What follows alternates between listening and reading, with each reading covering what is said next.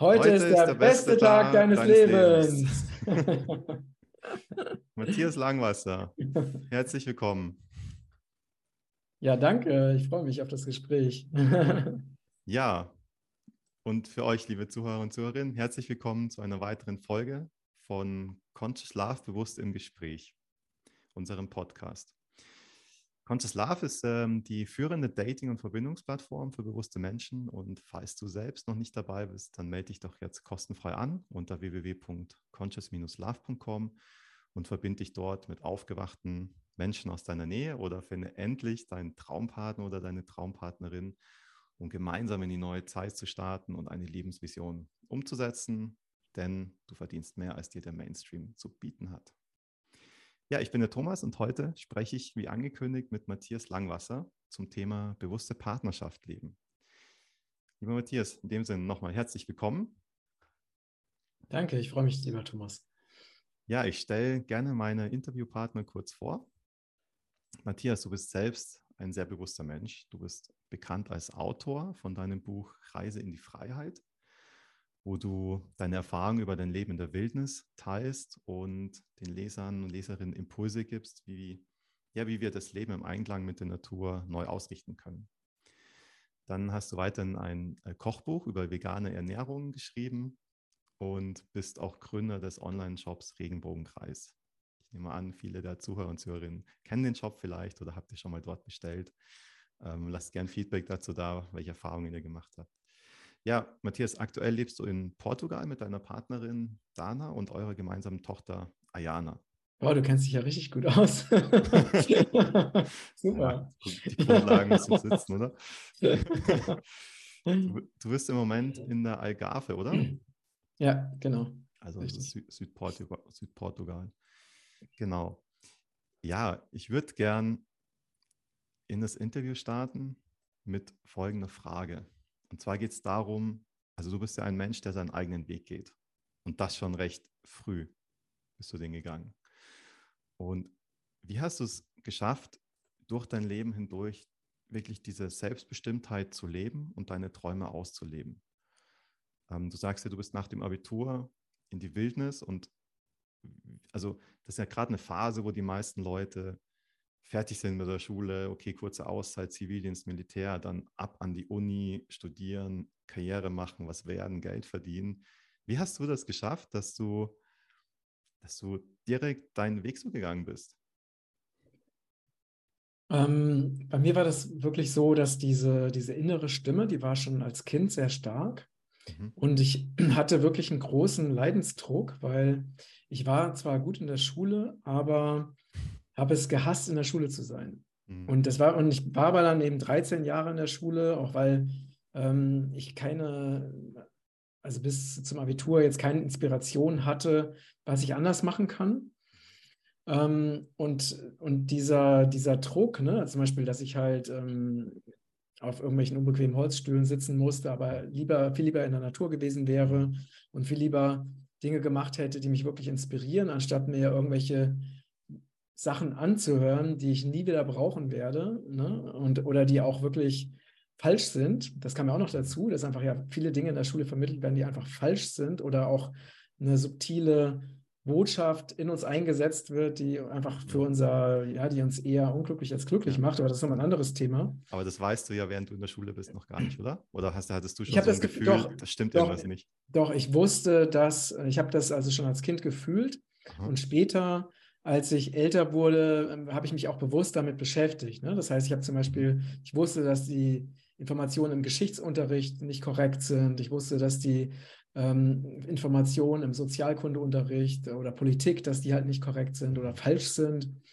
Und ähm, das hat mich halt auch sehr geärgert. Aber für mich war dieses, ähm, dieses, dieser innere Wunsch, einfach mein eigenes Ding zu machen, aber nicht zu können, weil ich halt in diesem System drin war. Und dann musste ich ja nach dem Abitur noch zu viel Dienst machen, was ich ja auch versucht habe, ne, ich habe versucht, da rauszukommen, indem ich mich äh, halt versucht habe, dem Arzt zu erklären, dass ich irgendwie äh, alle möglichen Symptome habe, was aber hat er mir leider nicht geglaubt. Ne, das heißt, dann hatte ich eben noch diesen Zivildienst und nachdem der dann zu Ende war, war für mich klar, okay, jetzt kann ich endlich, endlich das tun, was mir von Herzen Freude macht und ich bin endlich frei. Mhm. Und habe dann für mich die Entscheidung getroffen, ab heute werde ich nur noch Dinge tun, die mir Spaß machen. Und ab heute werde ich keine Umwege in meinem Leben mehr gehen. Äh, und deswegen war, ne, also das ist der Hintergrund, warum ich äh, für mich diese Vorstellung, dann wieder in irgendein Zwangssystem zu gehen durch eine Ausbildung oder ein Studium, wo ich dann Dinge machen muss, die mich gar nicht wirklich interessieren, um irgendwie am Ende einen Schein zu bekommen, mhm. Das war für mich keine Option. Mhm. Also auch der Anreiz, ähm, viel Geld zu verdienen oder so eine Karriere zu machen, das hattest du einfach nicht. Hatte ich gar nicht. Ja. ja. das ist ja, ich kenne das ja von mir selbst oder ich war auch, fand Schule auch ein bisschen komisch, aber ich habe, ich, hat, ich war halt so in dieser Konditionierung, naja gut, du musst was studieren, musst was werden, musst ja Geld verdienen und seit, also wirklich seit meinem ersten Arbeitstag, nach zwei Stunden in meinem ersten Festanstellungsjob, dachte ich mir, scheiße, wie komme ich da wieder raus? und ja, irgendwo war bei mir diese Konditionierung noch so, okay, ein bisschen Geld zu haben ist schon ganz gut. Oder und dann arbeitest du halt, arbeitest du, arbeitest du. Habe ich viele Jahre gearbeitet, Geld gespart und irgendwann zu sagen, okay, das reicht jetzt ein bisschen, jetzt mache ich mal was anderes, kann ich mir Auszeiten nehmen. Ja, das war so mein Weg, deswegen finde ich es so spannend, dass du, dass du von vornherein gesagt hast, nee, da machst du gar nicht erst mit, sondern gehst deinen Weg. Und du bist dann, wie lange? Zwei Jahre in, hast du in der Wildnis gelebt? Hast ja. dich dort ernährt von den Sachen, die du gefunden hast? Mhm. Boah, ist Wahnsinn, ja. Gab es da mal, gab es da mal eine, eine Phase oder kritische Situation, wo du gedacht hast, okay, jetzt doch lieber zurück in die Zivilisation? Ähm, nee, das tatsächlich nicht. also manchmal kamen natürlich schon so, ne, so Dinge auf, wie so die Erinnerung an, an Grünkernbratlinge oder Kartoffelsalat oder sowas. Ne? Mhm. Äh, also an einen, äh, nicht, weil ich habe ja schon immer roh gegessen und immer direkt aus der Natur. Ne? Also sowas kam schon mal vor, aber äh, oder dass ich mich, also die größte Herausforderung war für mich tatsächlich ähm, Einsamkeit. Mhm. Also dass ich ja über lange Zeiträume komplett alleine war und damit halt auch keinen Austausch hatte oder dann manchmal auch das Gefühl hatte, ich bin halt komplett alleine auf der Welt. Mhm. Ähm, oder ne, manchmal so Fragen wie, würde es denn irgendjemand interessieren, wenn ich nicht mehr auftauchen würde oder wenn ich dann an irgendeiner steilen Felswand rumgeklettert bin? Ne, so eine Frage, was pa würde passieren, wenn ich jetzt den falschen äh, Fußtritt mache und dann abstürze? Mhm. Äh, würde es jemanden interessieren oder nicht? Ne, weil es würde mich ja sowieso keiner finden. Ähm, klar, also soll, da gab es schon auch, ich habe ja auch einige Vergiftungen erlebt, äh, indem ich die falschen Pflanzen gegessen habe. Mhm. Also es gab da schon etliche Herausforderungen in der Zeit. Und wie hast du, wie hast du dann gemerkt, okay, jetzt ist die Zeit, jetzt ist es genug und du kommst zurück und machst was anderes?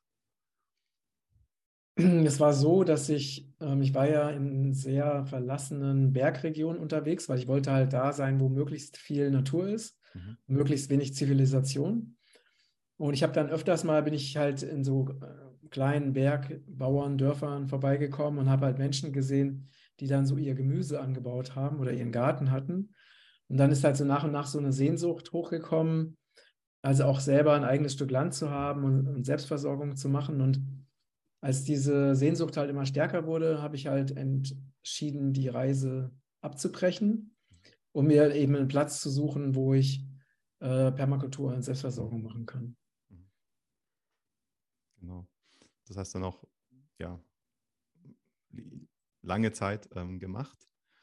Das habe ich dann sieben Jahre. Also ich habe das, das, genau. das ist halt tatsächlich auch so zu mir gekommen. Also ich war in einer Lebensgemeinschaft, äh, ursprünglich um eine Beratung, äh, eine Beratung zu bekommen. Es gibt nämlich jemanden, der auch heute das immer noch macht, also der berät Gemeinschaftssuchende. Ähm, mhm und äh, Gemeinschaftsgründer. Und mit dem habe ich gesprochen und der hat halt in diesem Projekt gelebt, also Lebensgarten Steierberg. Und äh, ich bin dann halt einfach da geblieben und habe dann auch in so zweieinhalb Hektar Stück Land, zu dem wurde ich dann auch geführt in der Nähe der Gemeinschaft. Und ähm, habe dann eben dieses, sieben Jahre dann auf diesem äh, Grundstück gelebt und habe das eben, ja, Selbstversorgung gemacht, Permakultur. Und zwar also komplette, vollständige Selbstversorgung. Also ich habe mich wirklich rund ums Jahr äh, mit selbst angebauten oder selbst gesammelten Lebensmitteln versorgt. Mhm. Sehr spannend, ja. Ja, du bist ja auch ein recht spiritueller Mensch, bist gut angebunden, bewusst. Ähm, wie lebst du das denn im Alltag? Also wie lebst du deine Spiritualität im Alltag und den bewussten Umgang im Leben? Also ich glaube, wenn man so meinen Alltag betrachten würde, dann würde man merken, dass eigentlich so alles, was ich tue, ist durchdrungen von Ökologie, Nachhaltigkeit, Spiritualität, Bewusstheit ähm, oder auch dem Wissen um, um Schwingung, um Lebensenergie. Also angefangen von ne, diese Vittori-Matte, auf der ich sitze, wenn ich arbeite, bis hin zu ähm, allen möglichen Energetisierungs- oder Elektrosmog-Produkten, die ich verwende, bis hin zu, ja, der, ne, jede Mahlzeit ist, enthält ganz viele Superfoods aus dem Regenbogenkreis-Shop. äh, zwischendurch gehe ich schwimmen und mache meine Manifestationen oder Gebete im eiskalten mhm. Meerwasser. Also es ist eigentlich der, der komplette Tag, eigentlich jeder Moment ist eigentlich von diesem, von dieser Art zu leben einfach durchdrungen. Mhm. Das, das, ist schon so, also dass Leute, die mich halt so kennenlernen, äh, auch im Alter kennenlernen, dass die meistens schon ziemlich ähm, beeindruckt sind davon, mit welcher Konsequenz ich das ja seit Jahrzehnten so mache. Ja. Aber für mich ist es halt äh, komplette Normalität, ja. weil ich es ja äh, eben schon so lange so mache und natürlich auch immer gucke. Ich bin auch jemand, der sich sehr gerne verändert. Das heißt, ich übernehme auch immer wieder neue Rituale oder lass auch mal bestimmte Rituale weg, weil man kann ja natürlich nicht den ganzen Tag mit Ritualen füllen, weil gibt es ja noch andere Dinge wie ne, Regenbogenkreisprojekt, was, was eben Aufmerksamkeit braucht oder meine Familie oder so. Ähm, aber ich schaue halt immer, wie ich so die, ähm, die neuesten Erkenntnisse oder Inspirationen halt auch im, im Alltag integrieren kann. Ja, wunderbar. Ja, das ist also es hört sich so an wie so eine Gewohnheit, die du halt mehr und mehr aufgebaut hast und jetzt ist das einfach so ganz natürlich, dass du das im Alltag lebst. Ja. ja. Genau. Ein, ein großes Thema heute ist ja das Thema bewusste Partnerschaften. Da möchte ich mit dir in die Tiefe reingehen. Ähm, du hast ja, ja im Laufe deines Lebens mehrere verschiedene Partnerschaften geführt und du lebst aktuell sehr glücklich und sehr bewusst in einer Partnerschaft mit deiner Frau Dana und ihr habt eine gemeinsame Tochter, die ist jetzt so um die zwei Jahre. Wie alt ist sie? Ja, so zweieinhalb Jahre. So zweieinhalb Jahre. Genau. Ja. genau. Und mich würde interessieren, was machst du in dieser Partnerschaft jetzt anders im Vergleich zu früher? das ist eine sehr gute Frage, Thomas. ja, eine sehr, sehr wertvolle Frage. Also da ich ja lernfähig bin und, und auch dieses Bestreben habe, mich immer weiterzuentwickeln, was natürlich auch damit zu tun hat, dass ich weniger leiden möchte, weil ich habe einfach aus Unwissenheit auch viele Fehler gemacht in den vergangenen Partnerschaften. Ähm, ein ganz wichtiger Aspekt ist, oder vielleicht einer der wichtigsten Aspekte ist, dass ich meine Partnerin halt komplett frei lasse. Dass ich ähm, weiß, sie ist für ihr eigenes Leben verantwortlich, ich bin für mein Leben verantwortlich und ich kann sie auch nicht ändern, weil nur sie selber kann sich ändern. Mhm.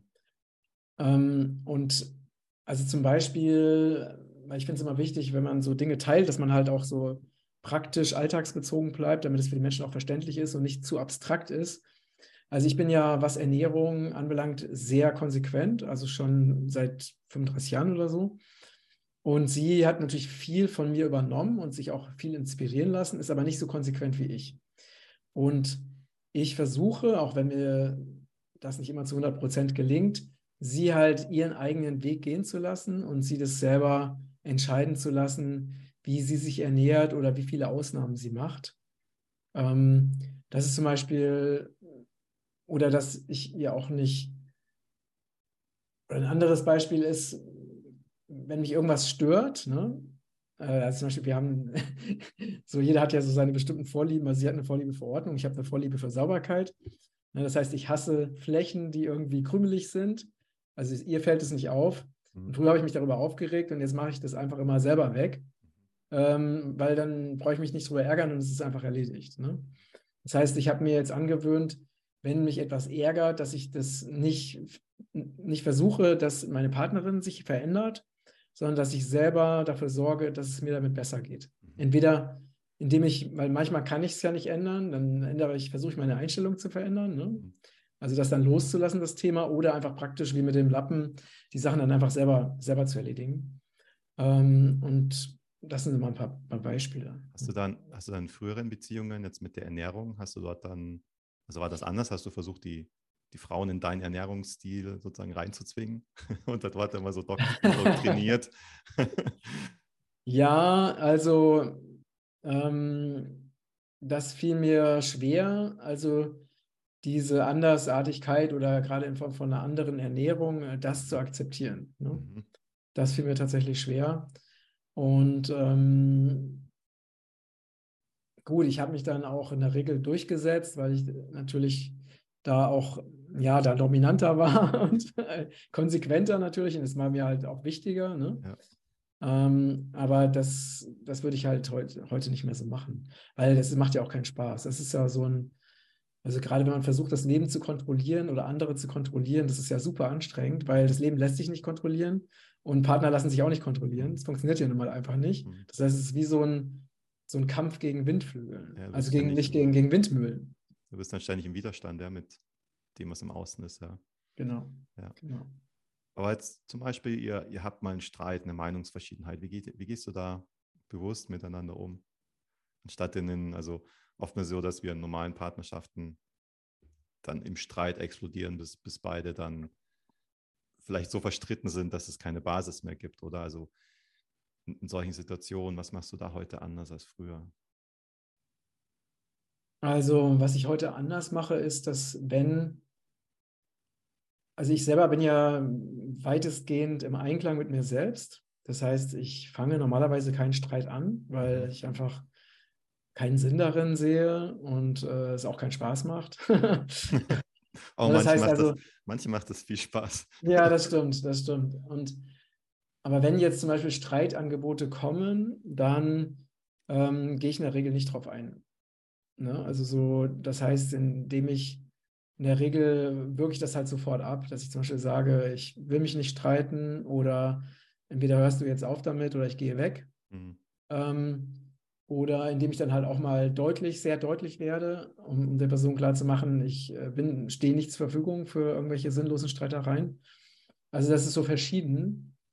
Ähm, und wenn es doch mal passieren sollte, ja, also das, was äh, eigentlich sehr selten der Fall ist, dann würde ich hinterher einfach äh, die Person oder meine Partnerin einfach in den Arm nehmen mhm. äh, und, und dann zum Beispiel sagen, hey, lass uns doch mal, jetzt nachdem das alles ein bisschen abgekühlt ist, einfach nochmal in Ruhe, Ruhe drüber reden und ein bisschen versuchen zu verstehen, also wie ist das entstanden, was sind die Hintergründe, welche Muster sind getriggert, also nochmal so äh, auf der, von der Metaebene aus, also auf diese Situation schauen mhm. und dann nochmal in so einen bewussten ähm, Austausch gehen. Und meistens halt auch gerade so mit der Fragestellung, weil normalerweise streitet man ja nicht einfach so, sondern weil meistens alte Muster aktiviert mhm. sind. Und dann halt zu gucken, okay, welches alte Muster ist aktiviert. Und äh, weil der Streit, wenn du das so siehst, dann ist der Streit ja eine eine Hilfe, eine, eine Möglichkeit, eine Chance, um ein altes Muster zu erkennen und aufzulösen. Ne, und das dann eben so zu sehen und auch zu nutzen. Und dann zum Beispiel gemeinsam so in die Reflexion zu gehen ne, oder zu herauszufinden, was, was ist, warum habe ich jetzt gerade so reagiert, das, was hat mich gerade so angetriggert. Und dann sprechen wir halt in der, wenn das einmal vorkommt, sprechen wir halt auf einer eher auf so einer Verständnisebene oder auf, von einer höheren Warte aus über dieses Thema, aber, aber, nicht, aber nicht so im Sinne von, dass es halt total abstrakt ist, sondern auch von, okay, also jetzt, ich habe mich so und so gefühlt oder ich habe mich angegriffen gefühlt, also schon auch wirklich die, die echten Gefühle, die da sind, eben auch, auch zu teilen. Macht ihr, habt ihr so Rituale, also zum Beispiel, dass du regelmäßig das euch zusammensetzt und euch offen mitteilt oder so ein Zwiegespräch macht? Einfach, wie fühle ich mich, wie fühlst du dich? Einfach dieses, der eine spricht, der andere hört zu, das zu üben. Also habt ihr dort so feste Rituale oder? Nee, also wir haben das, ich habe das versehentlich, äh, also nicht versehentlich, ich habe das äh, immer mal wieder angeboten. Ähm, aber Dana ist tatsächlich so ein, ein ganz anderer Typ als ich. Ich bin ja sehr ne, sehr kontinuierlich, diszipliniert, äh, habe diese regelmäßigen Rituale und so. Und ihr ist das zu eng. Mhm. Deswegen war das nie so ihr Ding, aber jetzt machen wir das halt, wenn Bedarf ist, sprechen wir halt einfach miteinander. Aber auch ohne, ohne Form, sondern einfach so, wie es sich gerade ergibt. Okay, also nicht so erzwungen, künstlich so, okay, jeden Montag 13 Uhr setzt euch hin, sondern dann, wenn es halt passt. Wenn es halt ja, genau, ist. wenn es gerade sinnvoll ist. Ja. ja. ja. Ja. Matthias, wie wichtig ist das Thema emotionale Heilung, um eine glückliche Partnerschaft zu führen? Es ist extrem wichtig, weil wenn du nicht emotional geheilt bist, kannst du keine glückliche Partnerschaft führen. Mhm. Und wie, wie, sehr, wie sehr denkst du, prägt oder wie sehr hat dich das Elternhaus geprägt, dass du, ja, wie soll ich sagen, also wie sehr hat dich dein, dein Elternhaus geprägt für die Beziehungen, die du bisher gelebt hast? Mm, sehr, sehr stark. Mhm. Also ich habe mir äh, ähnliche Frauen wie meine Mutter gesucht, mhm. was ja auch meistens der Fall ist. Ne? Und damit äh, ähnliche Themen einfach, ähm, einfach durchlebt. Und ähm, von daher, ja, hat mich das wirklich, mein, mein Elternhaus, äh, insbesondere auch meine Mutter, haben mich wirklich sehr, sehr geprägt. Mhm. Ne? Und ich habe auch äh, viele Muster, hatte ich auch von meiner Mutter übernommen, die ich dann, also wo ich dann auch ziemlich lange dran gearbeitet habe, um diese Muster auch wieder aus meinem System zu entfernen und abzulegen. Also Stichwort Kontrollmuster. Ne? Das war zum Beispiel auch ein Thema. Ja. Und wie hast du, also wie bist du in die Heilung gekommen? Also die Heilung war für mich also ein Prozess, ne? ein Prozess, der über wirklich lange Zeiträume ging. Ich habe also immer wieder ähm, Coaches gehabt, mit Heilern gearbeitet, habe eben auch mit, mit der geistigen, ich arbeite ja sehr intensiv auch mit der geistigen Welt und habe da immer wieder auch mir selber Sitzungen geben lassen oder auch ganz viele Fragen gestellt, ganz viele Antworten bekommen. Also das ist für mich ein Prozess seit, seit vielen, vielen Jahren. Also ich mache es auch heute immer noch, dass ich äh, immer noch Heilsitzungen verschiedener Art buche oder Coaches habe, die mich begleiten, weil natürlich die Weiterentwicklung ja nie aufhört. Mhm. Ähm, und, aber ich habe wirklich immer alles dafür getan, um frei zu sein, also auch innerlich frei zu sein. Das heißt, äh, wenn ich irgendwo gemerkt habe, ich habe da, ich bin getriggert, ich habe ein Muster, ich bin da nicht frei, dann habe ich das in der nächsten Sitzung, ich habe vielleicht durchschnittlich in den letzten, keine Ahnung, 30 Jahren einmal pro Woche eine, irgendeine Sitzung gehabt in irgendeiner Form ähm, oder mehr. Und dann habe ich das halt thematisiert ne, und, und habe damit gearbeitet. Also das heißt, äh, der, der ich jetzt bin, äh, das ist halt auch ein Ergebnis von sehr viel Arbeit auch. Ja, also bin ich einfach so zugefallen, weil ich bin schon auch, würde ich sagen, relativ belastet auch in, ja, ins Leben gegangen. Ne? Also ich war nicht, nicht jetzt äh, von Natur aus einfach glücklich. Hm. Ne? Hm. Was hat dir dann auch die Chance gegeben, daran zu arbeiten, oder? Ja, das ist natürlich klar, wenn du das alles selber durchlebt hast, dann kannst du natürlich auch Menschen darin unterstützen, weil du weißt, wie es funktioniert. Genau. Und äh, das macht ja auch einen guten Coach aus, dass man halt wirklich das selber alles lebt und durchlebt hat, weil sonst könnte man den Menschen ja, die Menschen ja gar nicht unterstützen. Hm. Ja. Ja. ja. Genau. Jetzt hast du ja einen, einen, recht spannenden Lifestyle, also du reist gern oder bist nach Portugal gegangen. Wie, wie vereinbarst du das mit, mit deiner Partnerschaft, mit deiner Frau und der gemeinsamen Tochter? Gab es mhm. dort mal Herausforderungen oder funktioniert das immer gut? Wie, ja, wie, wie kann, was können wir daraus lernen? Oder vielleicht frage ich so, was können andere Partner daraus lernen? Also es gab auf jeden Fall wirklich viele, viele Herausforderungen. Also auch als, vor allen Dingen auch deswegen, weil als wir uns kennenlernten, waren wir, kamen wir wirklich aus komplett unterschiedlichen Welten. Also ich ja so sehr in dieser alternativ, spirituell, ganzheitlichen Szene und sie kam halt aus einer komplett anderen Szene. Und äh, wir mussten uns dann erstmal wirklich annähern und miteinander versuchen, auch einen, einen, gemeinsamen Weg oder auch einen gemeinsamen Alltag mhm. zu entwickeln. Wie habt ihr euch kennengelernt? Na, wir haben uns beim Tanzen kennengelernt. Ah ja. Schön. ja, genau. Das war auf jeden Fall super. Und ja, und es ist halt immer wieder, das war auch so ein, wirklich natürlich ein Prozess von aufeinander zuzugehen. Ne? Also auch natürlich immer wieder, weil du kannst ja nicht zusammenleben, ohne nicht auch Kompromisse zu machen. Aber die Kunst ist eben, wie schafft man es, Kompromisse zu machen und gleichzeitig ähm, aber der inneren Stimme treu zu bleiben. Und das ist ja oftmals so ein Spannungsfeld, da irgendwie einen Weg zu finden, der halt wo beide Bedürfnisse gerecht werden. Also dieses Bedürfnis nach Gemeinsamkeit, aber auch dieses Bedürfnis nach der inneren Stimme oder der inneren Wahrheit treu zu bleiben. Und haben wir verschiedene Dinge ausprobiert, wie dass wir mal gemacht haben, was ich wollte, dass wir mal gemacht haben, was sie wollte. Ich habe mich zum Beispiel auf diese Reisen nach Thailand eingelassen, ähm, was ich eigentlich von mir aus wahrscheinlich niemals gemacht hätte. Mhm.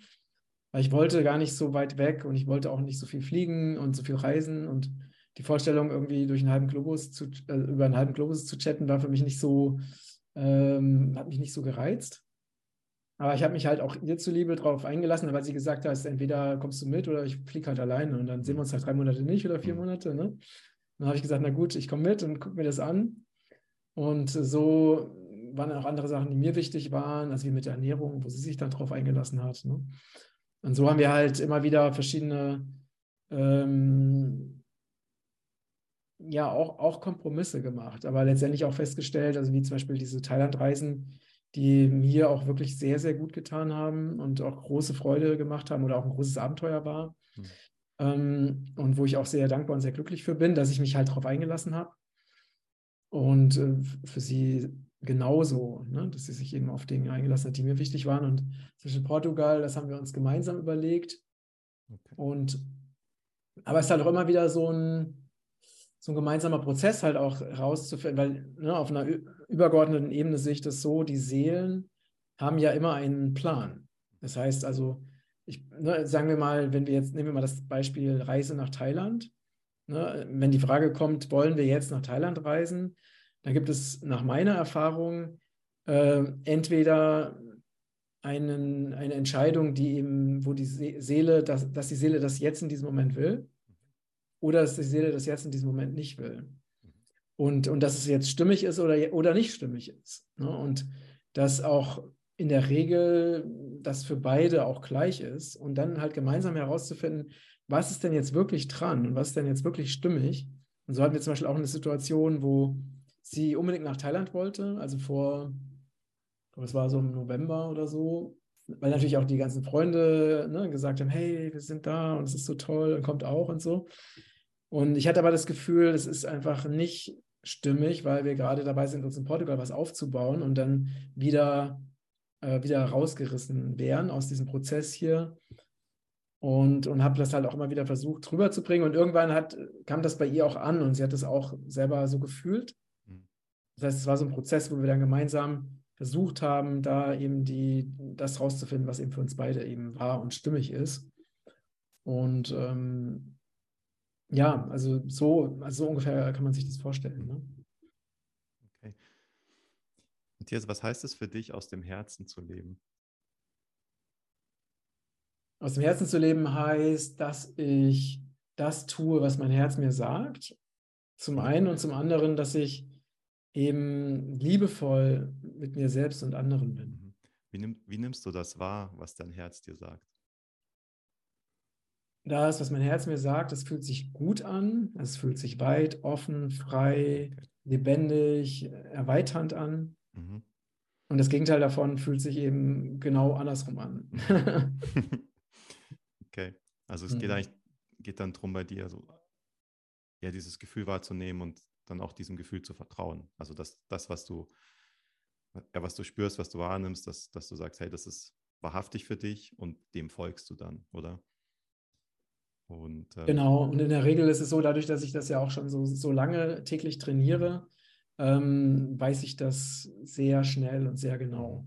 Mhm. Also was wirklich, was wirklich dran ist.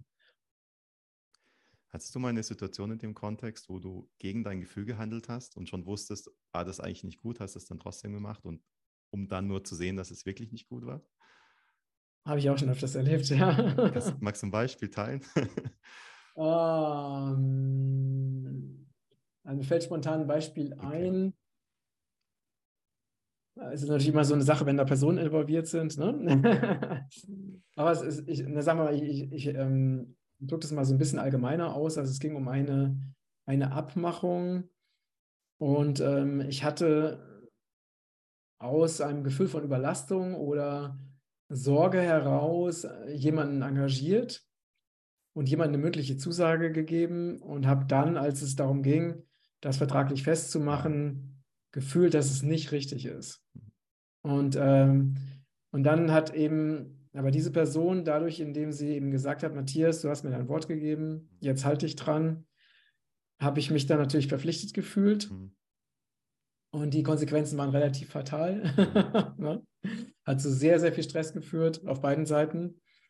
Und ähm, aber das war ein Beispiel dafür, wo ich eben, äh, also aus dem ich lerne, dass selbst wenn ich mal eine Zusage gemacht habe, eine mündliche, und wenn ich aber trotzdem merke, es war nicht richtig, dass ich dann nicht mich an meine Zusage aus der Vergangenheit halte, sondern dass ich wirklich dem vertraue, was jetzt hm. sich richtig anfühlt. Ja, also das war für mich halt auch eine, eine starke Lernerfahrung. Ja. ja, vielen Dank für das Teilen. Das ist, ich glaube, es ist ein sehr gutes Beispiel. Ich kann mir vorstellen, dass viele das nachfühlen können oder was Ähnliches erlebt haben. Ich hatte manchmal auch Situationen, wo ich ah, meine Situation, habe ich in Frankfurt gewohnt und hatte noch ein Treffen mit meiner Ex-Freundin in München ausgemacht und bin auf dem Weg zum Bahnhof gewesen in Frankfurt und dachte mir so, warum fährst du eigentlich hin? Das fühlt sich total schlecht an. Als würde da was ganz Mieses passieren. Ich dachte mir so, ja, was soll denn passieren? Und bin halt hingefahren und ist jetzt nichts wahnsinnig Schlimmes passiert, aber es war ein richtig beschissener Abend für mich. Emotional auch. Und ich dachte mir so, ey, ich wusste das schon. Warum, warum höre ich nicht drauf und sage halt dann ab? Aber ich hatte zugesagt, wir hatten was geplant, wir hatten irgendein mhm. Ticket für irgendwas. Es war sehr ähnlich, also eine sehr schwierige Situation dann da, sich nochmal rauszuwinden. Ähm, aber es wäre wahrhaftiger ja. gewesen, ja. Ja, und aber das, ist, halt letztendlich ist es auch, äh, ne, wir müssen uns einfach nur trauen. Das ist ja mhm. auch so wichtig, dass wir lernen, uns selbst treu zu sein mhm. und wirklich unsere Bedürfnisse, unsere Gefühle wirklich ernst zu nehmen. Mhm. Und, ähm, und natürlich, wenn man die, das auch konsequent lebt, wird es natürlich immer Menschen geben, die nicht einverstanden sind, mhm. weil sie was anderes erwarten. Mhm. Ähm, aber der Preis, den wir zahlen, wenn wir eben auf diese innere Stimme oder diese Bedürfnisse nicht hören, der ist einfach extrem hoch. Hm. Ja. Ja. Und, das, ne, und das hat man ja in dieser Corona-Zeit mit diesen ganzen, diesem ganzen Spritzenwahnsinn, ähm, da wurde das ja par excellence vorgeführt. Hm. Also was passiert, als es Leute nur um dazuzugehören, ihre eigene Gesundheit oder ihr Leben riskieren. Also der völlige Wahnsinn. Hm. Ähm, und das hat, das hat man da einfach ganz, ganz deutlich gemerkt. Mhm. Wozu das führen kann, wenn man einfach seine eigenen Bedürfnisse oder sein eigenes Wissen auch um Dinge, weil das haben ja auch viele Menschen einfach, obwohl sie wussten, dass es nicht gut ist, ist einfach nur gemacht, um dazuzugehören oder um anerkannt zu werden. Ähm, und das ist einfach, es ist einfach nicht gesund. Ja. ja, es war ein immenser Druck auch hinter den Leuten, ja. Ja, eine schöne Überleitung. Ich habe auch noch eine Systemfrage an dich. Und zwar, wirst du später deine Tochter in den Kindergarten und in die Schule schicken? No way, no way. Auf keinen Fall. Aber was sind, was sind die Alternativen, die du dann ja nutzt? Ja, also zum einen ist es so, ich plane das nicht, sondern die Alternativen, die tun sich dann auf, wenn es soweit ist. Ja, das heißt, ich gehöre nicht zu denen, die jetzt sagen, oh Gott, jetzt ist sie zweieinhalb, äh, jetzt brauche ich spätestens für, wenn sie Sechser ist, brauch, wenn sie sechs ist, brauche ich irgendeinen Plan oder muss mich schon irgendwo anmelden oder so. Mhm. Weil das Leben entfaltet sich ja auf vollkommener Weise von alleine. Und es gibt viele Möglichkeiten, ähm, Dinge, die meine Tochter fürs Leben braucht, zu lernen. Dafür muss sie nicht in irgendeine Schule oder in irgendeine Einrichtung gehen. Mhm. Und letztendlich wird sie das selber entscheiden. Ne? Natürlich gibt es auch ähm, tolle Projekte für Kinder, wo man, wo die Kinder selber frei lernen können oder einfach zusammenkommen, um miteinander Spaß zu haben. Mhm. Ähm, ja, aber ich würde sie nicht in irgendein System. Es sei, es sei denn, sie will da unbedingt hin und es würde ihr gut tun. Ne?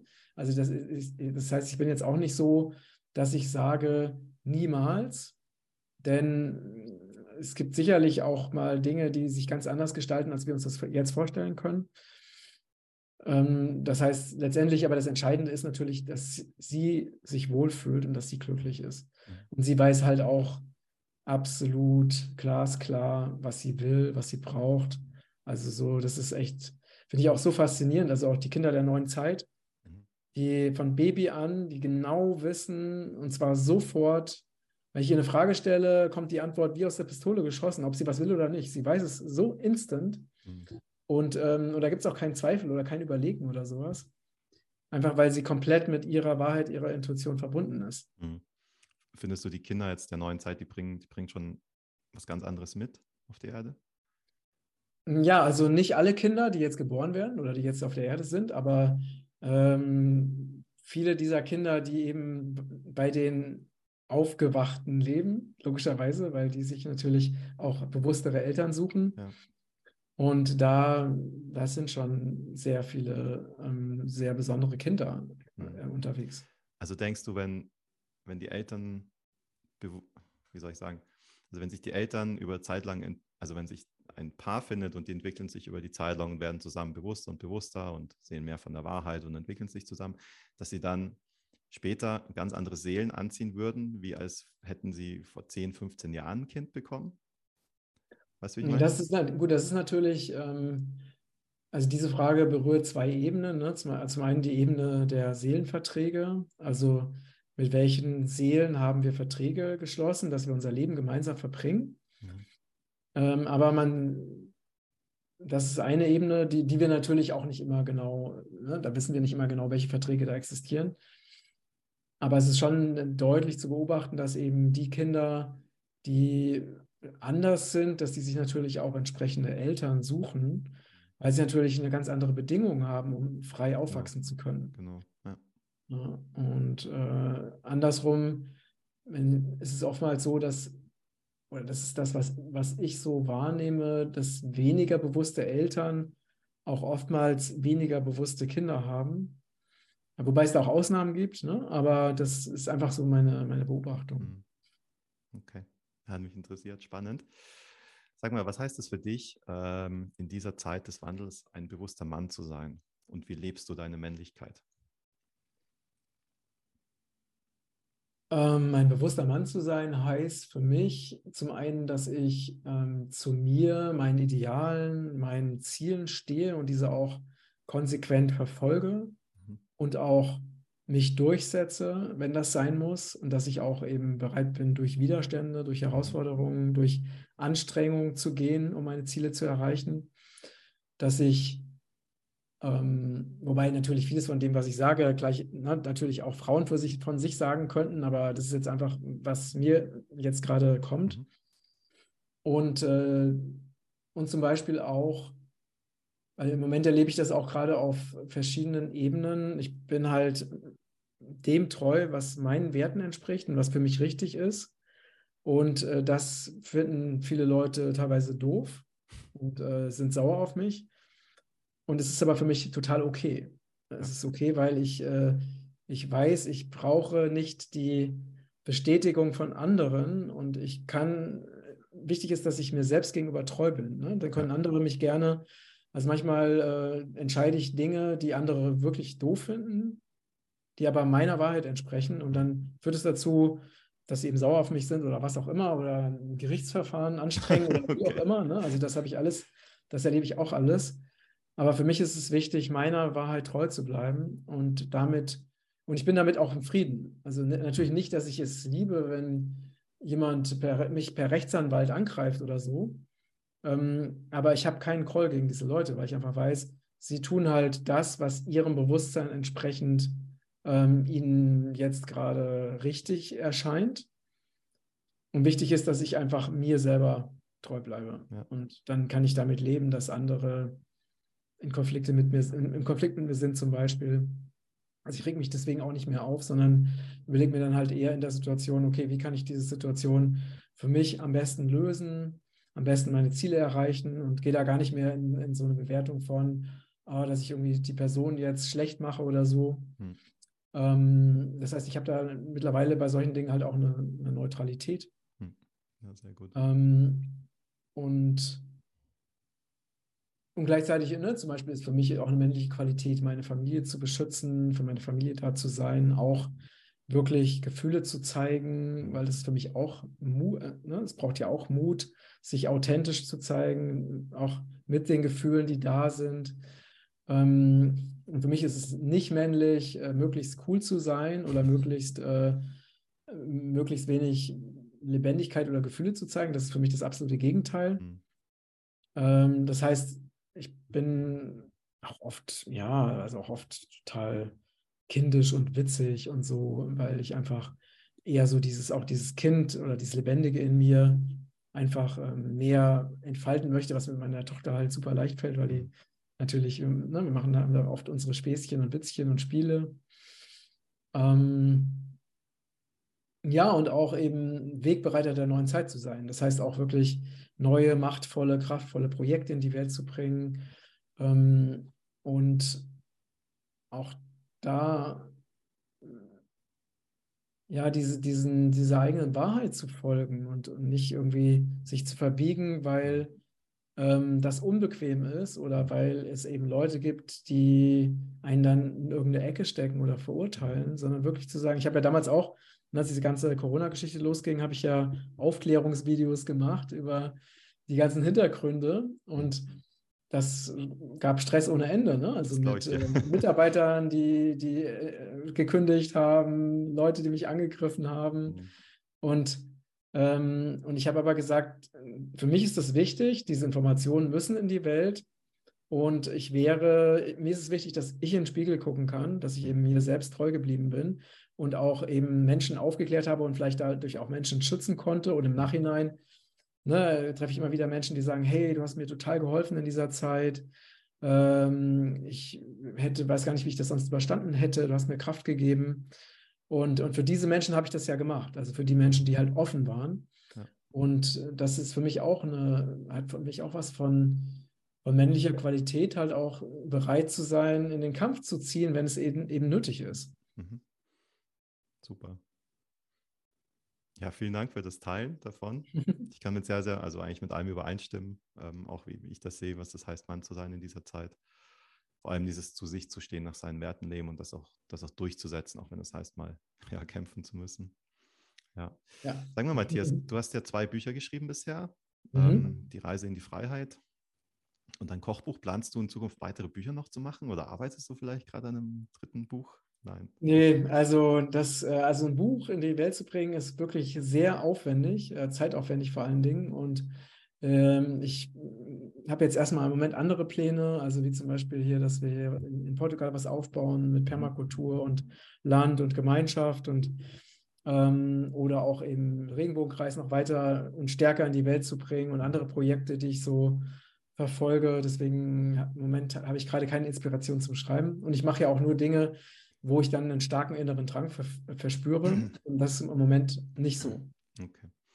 Hat mich interessiert. ja, ja. ja.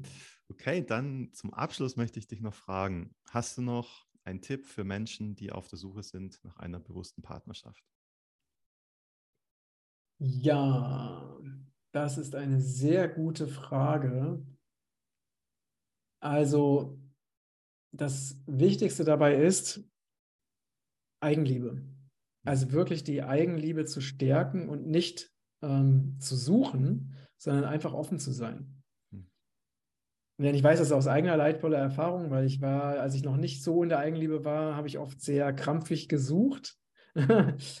ähm, und wenn man wirklich so in dieser eigenen Verbindung ist, in dieser Liebe zu sich selbst, aber natürlich offen ist für Begegnung, aber es nicht unbedingt braucht, weil man mit sich selbst schon zufrieden ist, dann ist es auf der einen Seite leicht, eben Menschen anzuziehen. Man ist ja dadurch auch attraktiv hm. oder magnetisch. Ja. Und dann ist es eben auch, wenn man in einer hohen Energie ist, dann ist natürlich auch die Wahrscheinlichkeit, dass wir eine Person anziehen, die auch in einer hohen Energie ist, natürlich sehr hoch. Währenddessen, wenn wir selber im Mangel sind, hm.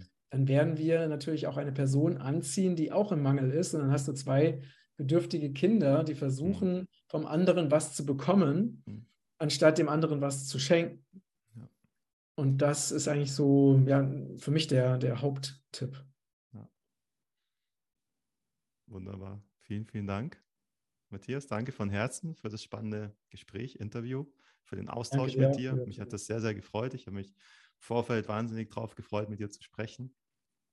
Ja, schön. Ich freue mich auch sehr. Und eben, ja, ich freue mich auch mit dir in Kontakt zu sein und wenn es eine Möglichkeit gibt, schaue ich gerne mal bei dir in Portugal vorbei. Auf jeden Fall, du bist herzlich willkommen. Dankeschön. Ich mag Portugal sehr gern, auch die Algarve. Ähm, ist eine sehr, sehr schöne Ecke. Mhm. Okay, ja, ich teile die Informationen von dir, Regenbogenkreis und so deine Bücher. Ich verlinke das unter dem Video.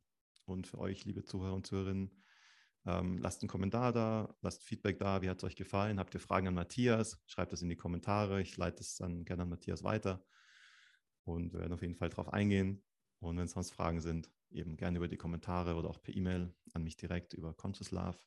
Ja, und falls du selbst noch nicht bei Conscious Love dabei bist, ähm, dann melde dich gerne an, kostenfrei und vernetz dich dort mit ja, weiteren bewussten Menschen oder find dort eine Partnerschaft, um in Fülle gemeinsam was aufzubauen und komm raus Schön. aus der Bedürftigkeit. In dem Sinne, Matthias, vielen, vielen Dank. Danke, lieber Thomas, und, für das tolle Gespräch. Ja, super. Und euch allen noch einen mhm. schönen, bewussten Abend und bis zum nächsten Mal. Euer Thomas. Ciao.